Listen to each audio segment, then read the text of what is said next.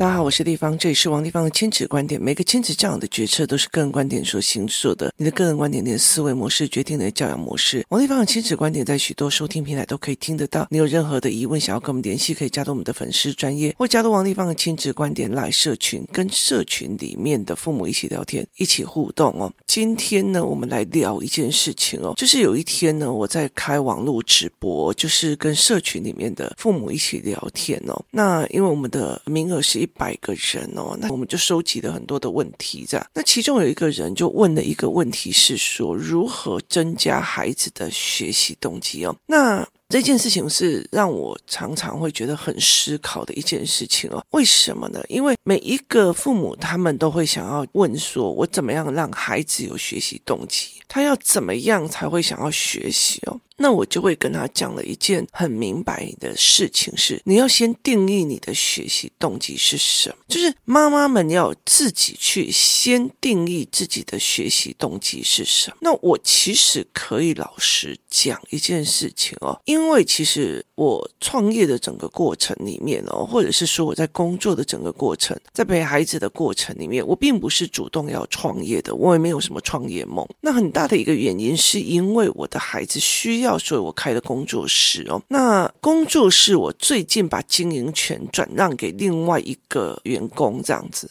那为什么我要转让给他？因为我很清楚的一件事情，我要做的事情，我没有办法下去有精力去雇一个就是开课啊的系统这样子。那所以其实我就把他经营权给另外一个员工，然后我自己一个人来做别的这样。那在这整个过程里面哦，其实在这整个过程里面，其实是非常非常的有趣的哦。那我就会常常在问一件事情，因为在创业的过程里面哦，我学到。非常非常多的东西，就是要么你一定要去，例如说，一刚开始会去学，例如说凤凰，就是台湾对于女性创业有一个叫做凤凰计划，所以你必须要去学凤凰计划，就是怎么开公司，怎么样怎么样，有的没有的，他就是要去做。可是因为凤凰计划，我虽然三个步骤都弄好了，可是最后那个步骤它很难定。然后最后那个步骤呢，就是最后最后的那个步骤，我其实是很难过。为什么？因为那时候刚好疫情，所以导致我那个课其实线上上没有真的很专心去把它看懂哦。那也少了实际上很多的人的作用，这样。那我就去上了凤凰的课。那上了凤凰的课，你就会要去了解公司法是什么，要怎么创立公司，税务要怎么看，然后还有很多的所谓的学长姐会回来告诉你他怎么小额创业，他怎么样有的没有的哦。那他怎么去去看到那个商机的？所以其实那个时候我们有去做那种凤凰的商业哦。那从我开始的时候，我开始开工作室，刚开始只是想要帮孩子找一群孩子。接下来我用平常版，那个时候就是小孩自由游玩，然后我看他卡在什么地方，然后一直帮买教案。所以像那个时候，我其实最近我还在被我的 partner 念哦，说你其实像那种什么围棋班干嘛，你根本就不赚钱哦。那很大的一个概念就是，这个小孩卡住哪个地方，然后我就要买一套教案，或者是买一套做什么这样在弄。所以其实我根本就没有说。就是很赚钱，因为它的成本，我就常常跟他讲说，有时候我就觉得助理老师的费用，我觉得他们给的很少。那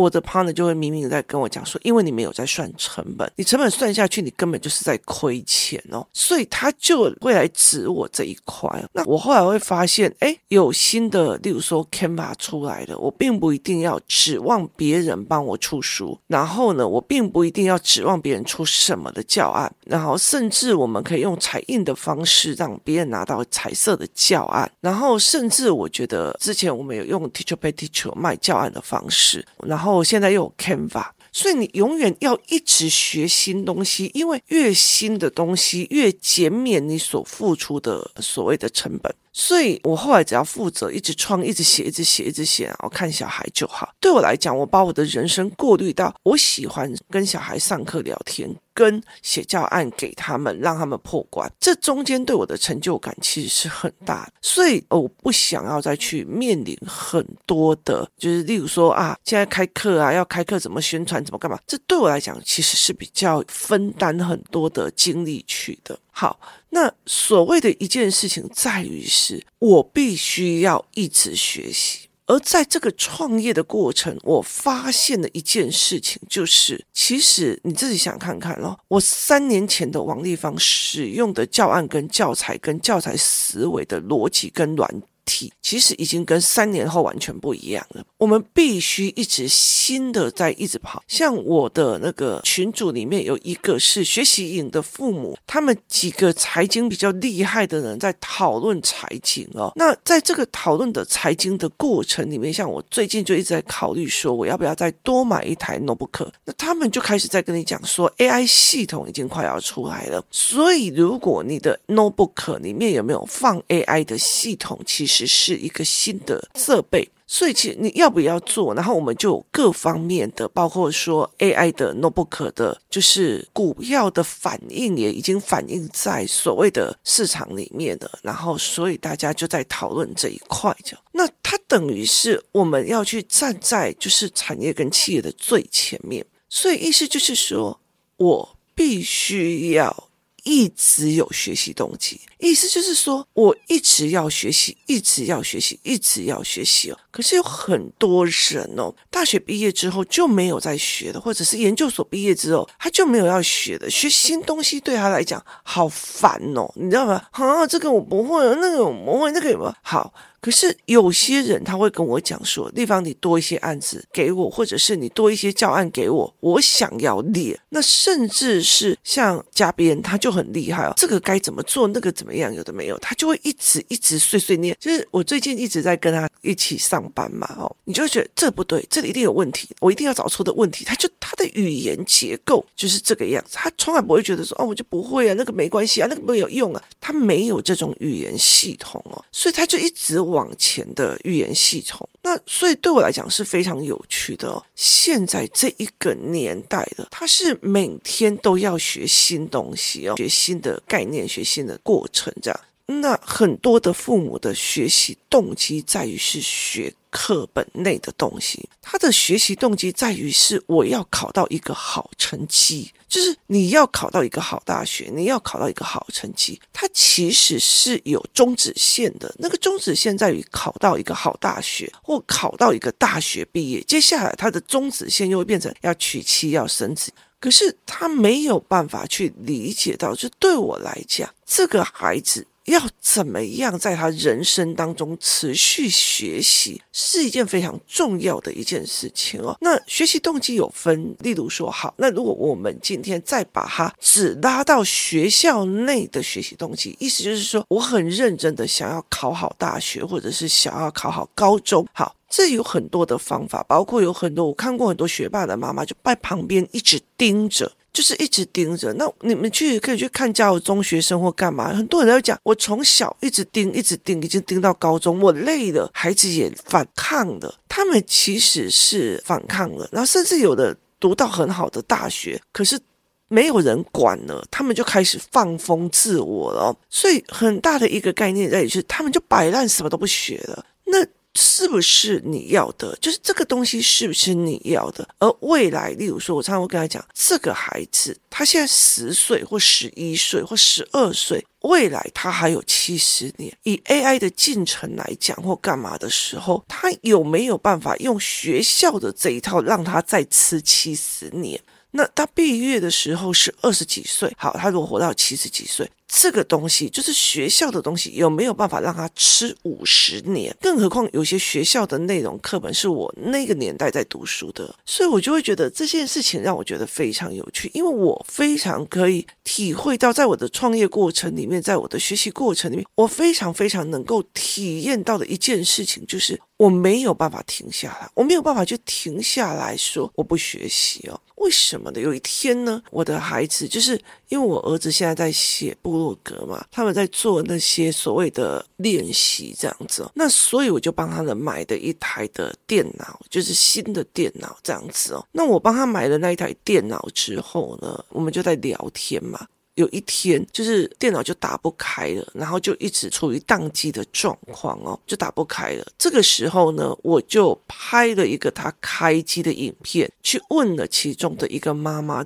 这一个妈妈很厉害的在于是电脑，那我就问了他，我正在讲说，哎，江湖救急，江湖救急哦！你看他开机变成这个样子哦。我讲这一句话，孩子的爸就听到了，孩子爸就听到了。于是呢，你知道吗？他双手插着在后面，然后呢，他就在看，然后呢，结果后来我们，因为我一边帮我儿子处理账号的问题，一边帮他处理其他，例如说还有微软账号、Google 账号干嘛的没有，然后帮他处理开机的问题，或者是我后来才发现，我儿子认为没荧幕了，荧幕没有了。他就是重开机了，可是事实上不是哦，所以后来我就教他什么叫重开机，什么叫干嘛，有的没有。然后后来更新之后就好了。这个时候呢，孩子爸就坐在椅子上说：“现在是什么状况？为什么没有跟我报备一下？”就是你知道吗？他是一个从 Windows 98之后就再也不学 Windows 的人了，可是他坐在那里等着你来去跟他讲到什么状况，就是一种一起逃给。阿弟要给报告，但是一比你跟他们办，就是他是老板，你要跟他报告，但是他比你还不懂。我那个时候整个一把火就起来了，就是很多的人，就是说很多的人，包括很多男人，好了，他们其实并不愿意去思考我的老婆到底为什么她的教养，她遇到了哪些困难，她为什么想要去听王丽芳的 podcast，或者是想要去干嘛？他没有想要了解，他只是觉得说你不听我的了，你比较听那个。Podcast 的，你比较听那一个人的了，所以你就是烂，就是王一凡害你的，他就是一个神棍，他就是干嘛？他们没有想要往前学，他也没有想要去听你你在想什么，但是他。就是想要你听他的这种东西，是让我觉得非常非常恐怖的。所以我那一天整个汗毛都起来。我后来在跟我儿子跟女儿在排盘这件事情的时候，我就说：你知道这世界上有多少的人，他们没有再往前了，他们不懂了。像孩子的爸，他连新的作业系统，还有现在的电脑，其实你不需要是什么下载什么东西都不用了。就是例如说我买 Mac，像我常使用的 Mac，如果我今天换了一台电脑，我只要输入我的 Apple ID，它就会把我旧的 Apple 的系统直接转过去了。我不用在那边下载干嘛，有的没有，就他们没有再去尝试新的东西，他们也不想要知道你在想什么，他要你跟他报告，然后让他决策这件事情，吓死我了，你知道吗？有多少的父母他已经不知道现在的社会走到哪样的程度了，可是他会觉得要照我的方式来思维。来走好，所以我常常会在思考这一件事情。所以对我自己来讲，学习是一直往前学的，而且我也很清楚，三年不学你就落后太多了。我觉得你一停你就落后太多了，甚至你在打混摸鱼哦，久了，其实我觉得很多的事情在。聊，我有次在看那个 FB 的时候，有一个人在讲说，哎，有些妈妈有没有努力或怎么样哦？有些人就是一直努力，然后都一直不讲。我之前有聊过这一件事情哦。那有些人就会一直讲哦。其实我真的觉得我自己，其实我是那一个不是在讲妈妈的状况，而是我在教孩子怎么看人。怎么看人？你不能去看那种表面的，你去看有些人，他看起来没有在做事，可他私底下有在做。那如果在职场上，你要到处去邀功，我觉得是 OK。可是，在父母的状况之下，孩子的样貌决定很。就是孩子的样貌决定很多的样貌，意思就是说，这一个孩子反映出来的父母有没有去做，或者是他做了没有用，但是他不想要再换方法，学新方法，学新思维，为什么？因为他怕被骂，是妈妈自己怕被骂。妈妈自己没有想要突破她自己的舒适观，所以对我们来讲，我就觉得那 OK 呀，那那那你就等着嘛。这这是一个很大的一个思维概念。学习动机这件事情哈，以学习瘾来讲，学习瘾我光营队里面我。打破的，他们就是三四十个思维，就是三四十个思维。什么叫做有利的、有害的？为什么你父母觉得电动是有害的？可是什么东西是有利的？为什么你会觉得同学叫你去打电动是对你有利的？或者是怎么样？我是一直一直在传递各种的思维给他。他们自己要去判断哪些是对他有利，哪些是对他有害，哪些是跟你讲真话的。然后哪些是可以证明这个是真话的？所以这才是一个后面的思维概念，它才是一个思维概念哦。所以如果当你会觉得说，今天所有人跟我讲说要有学习动机，他是学课本上的内容的时候，我真的会觉得他很快就会厌倦，因为教材班里面教很多的父母去看教材里面。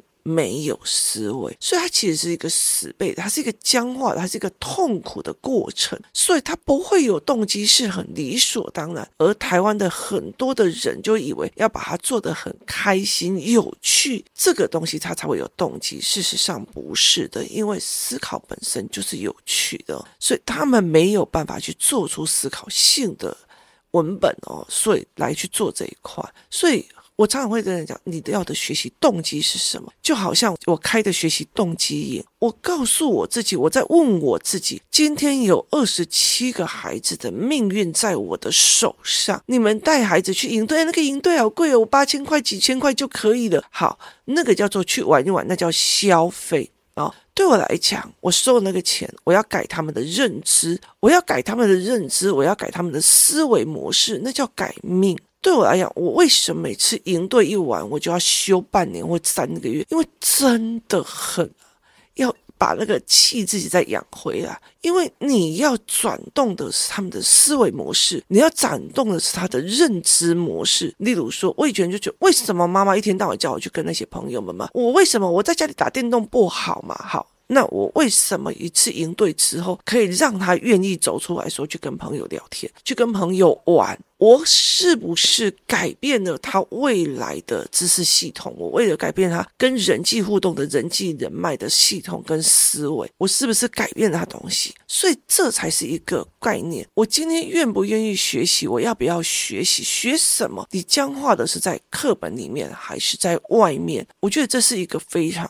重要的一个思维。我常常会觉得说，我觉得这一阵子哦，其实我的 podcast 已经到了一千多集了。老实说，其实已经过了。我其实呃自己许诺的，要跟神明许诺的法布施哦。那其实对我来讲，我可以随时都提。尤其最近的时候，我想要停止的概念非常非常的重。为什么？因为我是学政治的，我也是学命理的，然后来做这一行的时候，我忽然发现了命理真正的意思，然后我也忽然发现了一个整个运作的、整个政治社会运作的、国际政治社会运作的一种系统布局。其实我很毛，就在这种整个中。状况之下，我很忙，但是我尊重每一个人的思维逻辑哦。那时候我会觉得人的认知差距差太恐怖了，所以你要怎么去让孩子学什么？你学的东西，你要的学习动机是学校功课吗？或者是你要的是这个世界的学习？或者是随时都有一个学习的模式哦。昨天我的女儿还在跟我聊说，她的音乐老师跟他们讲了一个软体哦，然后他们可以在里面做混音跟做音乐创作。